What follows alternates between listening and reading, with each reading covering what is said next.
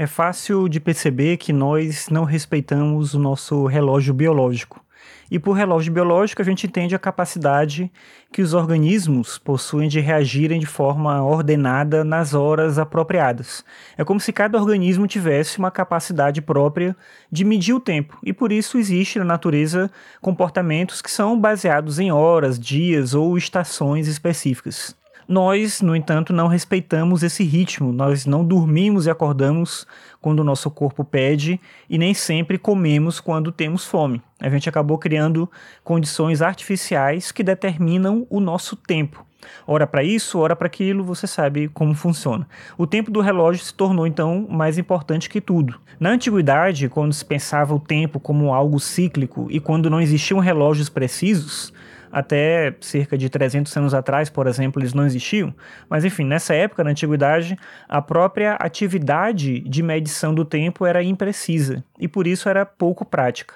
Hoje nós convivemos com o conceito de homogeneidade do tempo, a ideia de que o tempo é medido do mesmo jeito em qualquer lugar. Mas quando a escala utilizada para medir as horas não era uniforme, isso simplesmente não era possível. Um exemplo são os romanos antigos, que dividiam os dias em períodos de claro e escuro. E cada período desses era separado naquilo que eles denominavam de horas temporais. O número mais utilizado para essa divisão era 12, mais ou menos como a gente tem hoje. Então, eram 12 horas para o dia e 12 horas para a noite. A diferença é que, como em determinadas épocas do ano nós temos um período de luz maior ou menor, com exceção dos equinócios, o que eles tinham era o fato de que uma hora do dia não correspondia exatamente a uma hora da noite.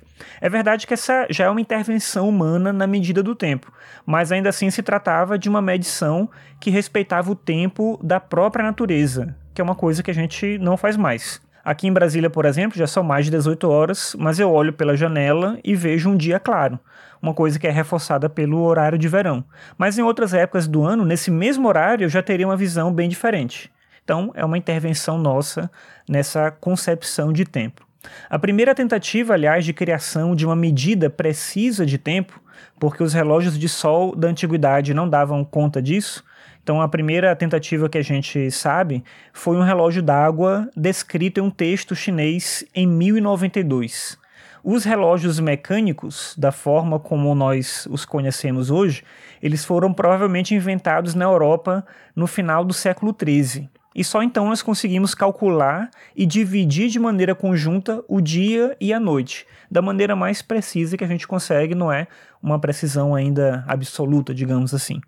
Se isso foi bom ou não, é difícil dizer. O que é certo é que nós não temos mais como voltar atrás.